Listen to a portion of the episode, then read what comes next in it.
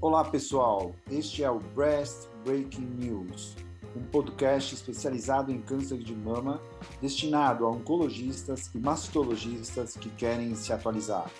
Toda semana eu, Silvio Bromberg, mastologista titular do Centro de Oncologia do Hospital Israelita Albert Einstein e da BP Mirante, e o Dr. Daniel Jimenez, oncologista clínico da rede Oncoclínicas, iremos discutir artigos que foram destaque nas principais publicações médico-científicas sobre câncer de mama. Acompanhe no Onconews. Fala, Daniel. Pronto para mais um Breast Breaking News? Bem pronto, Silvio. Estamos a postos. Vamos lá, Daniel. Hoje, Dani, hoje eu vou provocar os radio-oncologistas. É... Você sabe que muito do que a gente prescreve, né, do tratamento do carcinoma ductal in situ, ele é embasado no tratamento do carcinoma ductal invasor. Porém, nem sempre essa extrapolação ela é correta. Vou te dar um exemplo. Se a gente pensar, se a gente for pensar no, nos trials de descalonamento da radioterapia em mulher idosa, por exemplo, o CalGB 9334, quando ele optou pela abolição da radioterapia nessas pacientes, essas pacientes tinham que utilizar a endocrinoterapia. Em analogia, porém pensando agora no CDIS, se a gente for, é, se a gente pegar o, o, os estudos é, anglo-neozelandês, né, o UK-ANZ Trial, que foi um trial randomizado dois por dois, onde havia a possibilidade de se receber radioterapia ou não, e de se receber tamoxifeno ou não, em uma média de 12 anos de follow-up, eles mostraram que a terapia endócrina não substituiria o papel da radioterapia em termos de recorrência local, enfatizando então a importância da radioterapia. Ou seja, o CalGB ele fala que se não vai irradiar a hormonioterapia segura para idosa, para invasivo, mas esse, o, o UK Trial mostra que não é bem assim para o CDIS, ou seja, existem contradições. Então, quando a gente pensa em tratar pacientes com CDIS, onde a gente deve se apoiar para descalonar ou escalonar um tratamento radioterápico? Veja, é, isso está na moda, porque assim, hoje todo mundo fala de escalonar as cirurgias, todo mundo fala de escalonar o tratamento oncológico, por que, que o radioterapeuta não vai entrar na dança? Então, eu não tenho nada contra nenhum deles, ao contrário, tenho vários amigos e várias pessoas que, que eu tiro muitas dúvidas. A gente não é radioterapeuta, nem eu nem você, mas a gente vai dar um pitaco hoje. Bom, e para isso, hoje, eh, Dani, eu trouxe um artigo publicado no último Red Journal. Para quem não sabe, essa é uma leitura referência para os radio-oncologistas, que é a revista vermelhinha que eles falam. Enfim, é um artigo escrito por três autores, sendo que um deles é o Alain Fourquet. Para quem não sabe, esse cara é, é muito icônico entre os radio-oncos. Né? Ele é um cara do Instituto Curie, que tem mais de 20 mil citações é, na literatura. E esse artigo que ele escreveu é certamente uma provocação franco-americana. Os autores propõem duas situações, uma com pacientes com CDIS de alto risco e outra com pacientes com CDS de baixo risco, e eles se apoiam, segundo eles, nos melhores estudos que eles referem para cada situação. E o objetivo é refletir sobre o tratamento do ductal in situ de alto risco e, e do de baixo risco, e para o alto risco, eles se referem a um trial randomizado fatorial duplo cego multicêntrico aberto em fase 3 chamado Big 307 TROG 071, ou seja, é o Big TROG, publicado ano passado na Lancet. É... O Big é de Breast International Group, tá? E o, e o TROG é de Trans Tasman Radiation Oncology Group. E eles avaliaram esse Big TROG aí, avaliou o tratamento radioterápico com e sem boost em pacientes de CDS alto risco, mas que chamar, eles chamavam no estudo de não baixo risco. Parece coisa de português, né? Em vez de falar alto risco, eles falaram não baixo risco. Enfim, é, O CDS não baixo risco, para eles era idade menor ou igual a 50 anos, lesão palpável sintomática, tamanho maior que 1, 1 centímetro e meio, multifocalidade, grau nuclear 2 ou 3, comedo necrose ou margem cirúrgica menor que 10 milímetros. Veja, margem cirúrgica menor que 10 milímetros não é nem teoricamente consenso. Mas, enfim, as pacientes que tinham margem menor que isso eram alto risco para eles. As pacientes elegíveis eram mulheres com diagnóstico de CDIS, alto risco, tratadas com cirurgia conservadora, com margem livre de pelo menos um milímetro, sendo um estudo 2 por 2 as pacientes eram randomizadas para receber boost ou não boost após radioterapia convencional ou hipofracionada. A convencional era de 50 grays em 25 frações, a hipofracionada era de 42,5 grays em 16 frações e o boost era de 16 grays em 8 frações. Entre as 1.608 pacientes selecionadas, 803 receberam boost e outras 805 não receberam. A rádio convencional foi realizada em 831 e a hipofracionada foi realizado no resto. Com um follow-up médio de 6,6 anos, o tempo livre de recorrência local foi de cerca de 93% para quem não recebeu o boost e de 97% para recebeu, com um P significativo de menor que 0,001, ou seja, apesar de numericamente ter 4% de diferença, o P era significativo.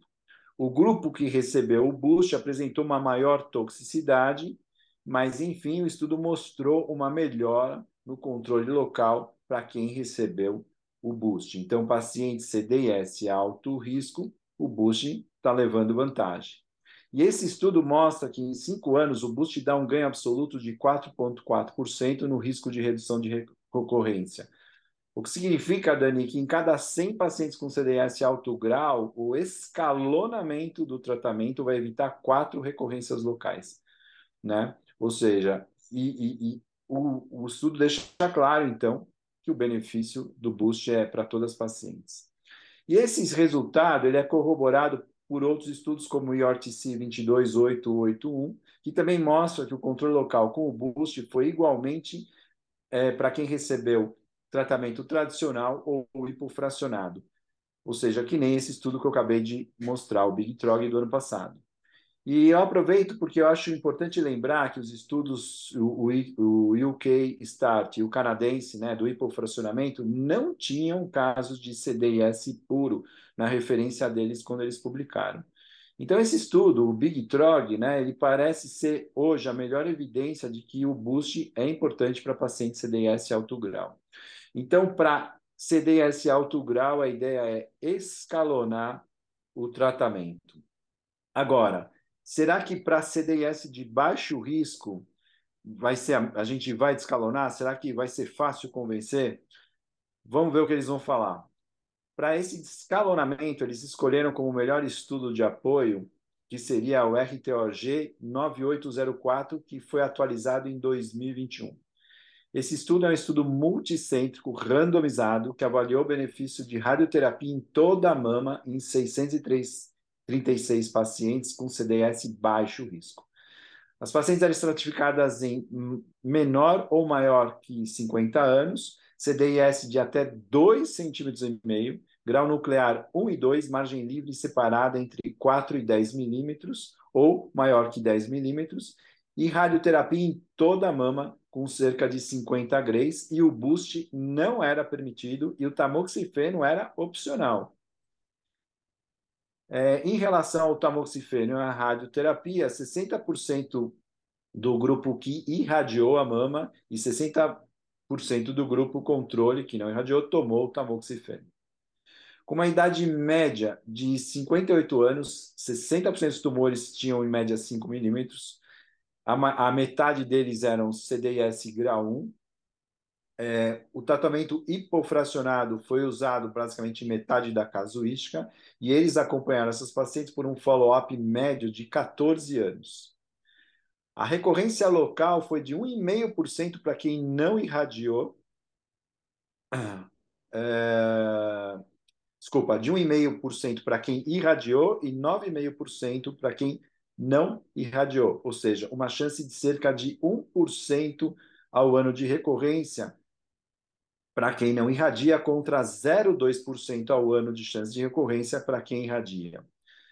É, olhando o grupo ainda que não irradiou, né, que esse sim talvez fosse a maior preocupação, né, é, essa chance então seria menor ainda para quem tomou o tamoxifeno. O mais importante desse estudo foi que não houveram diferenças quanto aos índices de mastectomia, doença metastática e sobrevida global, ou seja, quem não irradiou teve mais recorrência, porém não teve impacto no desfecho, que é algo que a gente sabe. Se a gente for olhar na literatura e a gente espremer os quatro estudos randomizados com radioterapia em, em CDIS, a gente vai ver que a radioterapia era benéfica em reduzir em cerca de 50% o risco de recorrência em pacientes com CDIS, e esses estudos eram o NSBP-B17, o IORTC 10853, o, o Swedish Trial e o UKNZ que eu citei antes. No entanto, esses trials falharam em mostrar alguma vantagem na sobrevida global, ou seja, é unânime que diminui a recorrência e não tem impacto na sobrevida. Porém, esses estudos envolveram CDIS em geral e hoje separar aquelas que seriam de baixo risco e que a gente poderia omitir a radioterapia, eu acho que tem que ser pensado. Em 2006, o grupo do Donald Faber, eles não realizavam, publicaram, fizeram uma, uma publicação mostrando que eles não onde eles não realizaram radioterapia e proibiram o tamoxifeno também em pacientes com CDS menor que 2,5 cm, grau 1 e 2. E eles tiveram um, índice de recorrência de cerca de 15% em 10 anos, que é basicamente o mesmo que deu para quem não irradiou nesse outro estudo, que é de 1,5% ao ano. Quando a gente vê o ECOG, as pacientes CDS, grau 1, 2, abaixo de 2,5, em 12 anos, de follow-up tiveram uma recorrência de 14%. Comparando então com alto risco, o CDS baixo risco tem uma menor recorrência e um benefício menor da radioterapia. Veja, Dani, eu estimo um risco de cerca de recorrência de 1% ao ano uma paciente com CDS baixo risco de recorrência. A gente vem que desses 1% que vão recorrer, metade vai ser invasivo, daria 0,5% ao ano, certo? Então, a radioterapia, basicamente, ela vai gerar um benefício nesse meio por cento ao ano, porque é a recorrência invasiva que é a que preocupa a gente. Então, será que a gente não pode mesmo abolir a radioterapia nessas pacientes? Enfim, eu acho que se a gente considerar a idade da paciente, por exemplo, ou as características biológicas do tumor, do próprio CDIS, como o HER2, KI67, TIOS, que a gente até comentou num post bem ano passado ou retrasado, vai facilitar a identificação de quem poderia ser poupado da radioterapia. Infelizmente, tanto o Oncotype quanto o Decision RT, que são plataformas para dizer quem vai irradiar ou não em termos de CDIS, elas foram underpowered, ou seja, é, não entraram na nossa, acabaram de maneira geral por não ter essa força, também não entraram na nossa rotina diária. Porém, tem muito a ver com esse assunto, e vale aqui citar o estudo do Profile for the Omission of Local Adjuvant Radiation. Mas antes de falar alguma coisa sobre isso, Dani, veja, as pessoas que querem descalonar o tratamento sistêmico, a cirurgia, e por que não os radio-oncologistas acham que vão escapar dessa? Acho que não vão. A gente está pronto para omitir a radioterapia, Dani? Você acha que que, que você acha? Que é uma provocação, é um fato, já é uma coisa que a gente aceita ou não? O que, que você acha?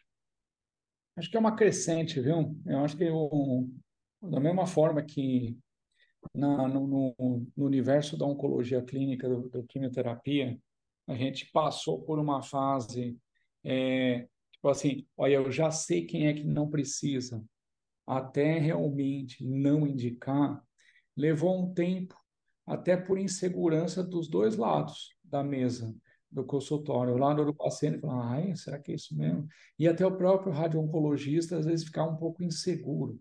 Assim como também no momento que vocês deixaram de fazer masté para fazer a ressecção segmentar com rádio. Levou um tempão, né? A evidência já existia, mas a... vamos operar tudo, né? Até a própria paciente, ah, é melhor tirar tudo, né, doutor? Mais seguro. Então, isso vai, porque realmente está crescendo e está tá ficando cada vez mais robusta a informação que sim, tem um grupo que realmente não precisa. O Prime, é que o Prime é um universo é, do carcinoma Sim. invasor, né? Mas já está começando a dar dicas, né? Então, eu acho que não vai demorar muito para a gente chegar a essa conclusão e os radiologistas começarem a falar: oh, esses aqui vocês nem precisam mandar, tá? Né? E eu acho que agora isso casa um pouquinho aqui o meu universo aqui do meu paper é de invasor, né? O, o que eu ia te falar, Dani, só para fechar teu comentário, eu acho o seguinte: veja, um dos estudos ainda nem deu, não, não deram hormonioterapia. E, e, e, e, o, e o trial multifatorial do UK é, mostrou que a, a, a hormonioterapia ela não trouxe nenhum benefício em termos de diminuição da recorrência, ou seja, levantou uma ponta passo. É. Talvez não seja bem assim. Não é, não é universal essa, essa, esse achado. Mas eu acho que esse é a mescla que faz principalmente o radio-oncologista não querer radiar.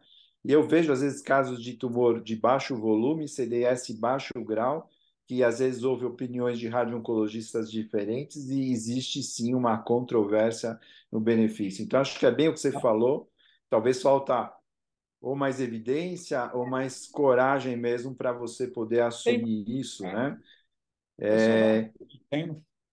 Agora, Dani, eu falei uma coisa no final em relação à plataforma genômica que o, o Oncotype, tanto desse Jorti, não pegaram no nosso meio, né?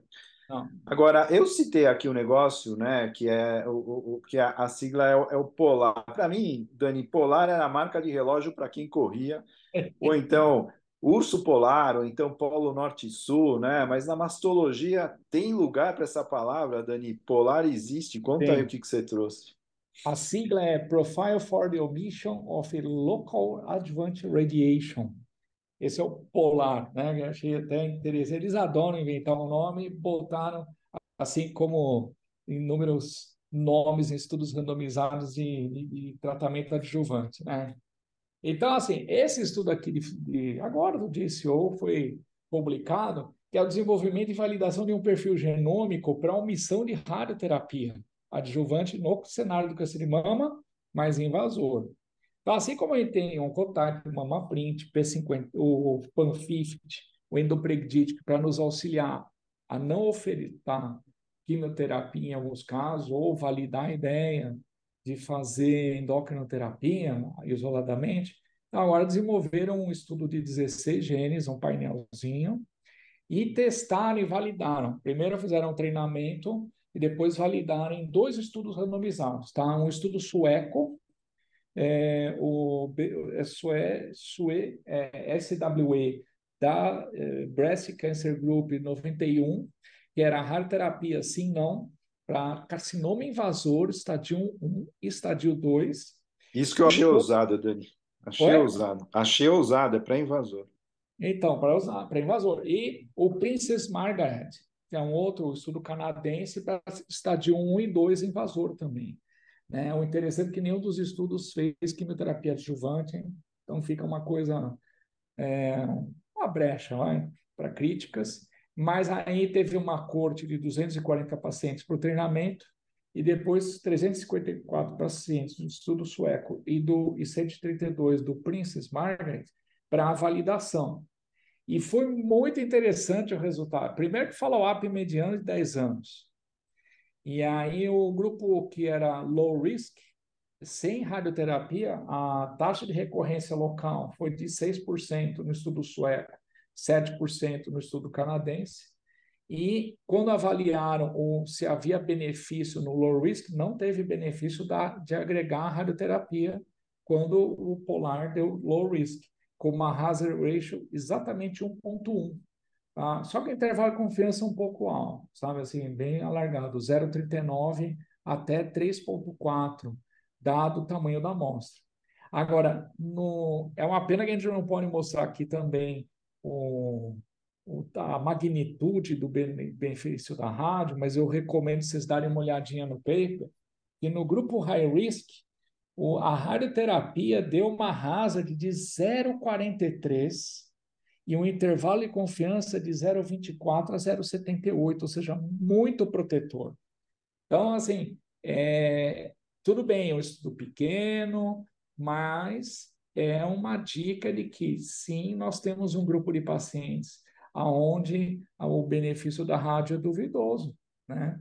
E no modelo multivariado, para avaliação de risco de recorrência local, o polar foi prognóstico, a variável prognóstica independente, com uma hazard de 1,5 com intervalo de 1,2 a 2,1, ou seja, um intervalo curtinho.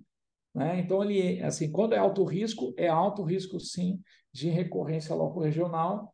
A idade também acabou pesando, mas as outras características, é, como luminal, sim, não, luminal B, não impactou na recorrência loco-regional. Mas o polar, o high risk e a idade também foi fator prognóstico independente. Então é interessante, sabe? Eu achei muito interessante o estudo. Lógico que é uma pitadinha, né? É um comecinho. Acho que o ideal seria uma validação, um estudo bem maior, né? É, Dani, eu, eu, eu, eu gostei desse estudo. Esse estudo foi apresentado em San Antônio, mas ele não teve o impacto talvez merecido, porque tinha muito mais estudos com mais importância e, mais chamativos, claro, mas ele foi apresentado e foi publicado depois na JCO, né, que é essa publicação que você trouxe. Agora ele tem um diferencial, porque todo mundo fala, pô, mais uma plataforma, cara, a gente está cheio de plataforma. Mas o diferencial dele é que os 16 genes que eles pegam, cara, não são os mesmos dos outros. São Isso. genes relacionados, relacionados a a, a parte imunológica do hospedeiro. É. Né? Ainda bem né? que você me lembrou, não bate com nenhum gene das plataformas. então, só tem. Então, eles têm um, eles até botam de maneira curiosa, só tem um gene que tem no Pan50 e acho que mais uma outra plataforma. Todos é. os outros não são. Então, o que eles fizeram? Eles selecionaram lá a dedo, os suecos foram espertos, cara. Selecionaram a dedos uns genes totalmente diferentes e parece que esse negócio é sim uma plataforma promissora. Porque eu falei de CDIS, de escalonar, de escalonar, e você já entrou com o vazio, você foi muito, muito pior que eu, você provocou muito mais. Então, eu, eu, eu, eu, achei assim que, que é um estudo legal, a gente tem que ficar de orelha em pé quando ouvir a palavra polar agora transitando no nosso meio, porque realmente acho que se ele entrar no mercado, for, ele vai ter que ser melhor validado ainda, claro, mas vai chegar, não tenho muita dúvida que ele, é. ele vai voltar com força. Sabe o que eu achei legal? Que assim, o Prime considerava pacientes com uma faixa etária avançada. Ou seja, ah, sim. sim, vai viver pouco. Ah, então não vamos irradiar. Ele não estava considerando o risco de recorrência loco-regional. Ele estava considerando se a pessoa ia viver para isso. Aqui não. Exato. Então você pode sim considerar omissão até paciente muito mais jovem. Então isso para um sim. cenário que a gente está querendo começar a tornar as coisas mais sustentáveis do ponto de vista econômico, tem um boleto da rádio também, tem um boleto da químio, tem um boleto da imuno, tem um boleto de um monte de coisa. Então, eu acho que isso vai entrar. É, a rádio oncologia está indo nos próximos trials que vem sendo. O Lumina foi até solto ano passado, que já é usando cutoff do, diferente do K67, enfim, eu acho que os trials vão usar essas plataformas de maneira geral, já tem vários trials em andamento para isso, o ID, enfim, outros, outros também, e que eu acho que é esse o caminho. Mas eu acho que os suecos saíram na frente e acho que saíram bem por enquanto, estão indo bem. Vamos ver como eles vão validar mais. Mas, Dani, eu acho que é isso. Acho que o nosso tempo já foi além também. Aliás, a gente está estourando o tempo consecutivamente, né? Cada vez batendo mais nosso recorde de explodir o tempo. Então, acho que o Breastplate News vai ficando por aqui. Pessoal, sigam a gente, continuem aprendendo de um jeito fácil comigo e com o Daniel, através dessa releitura dos papers recém-publicados. Grande abraço a todos. Dani, até semana que vem. Até.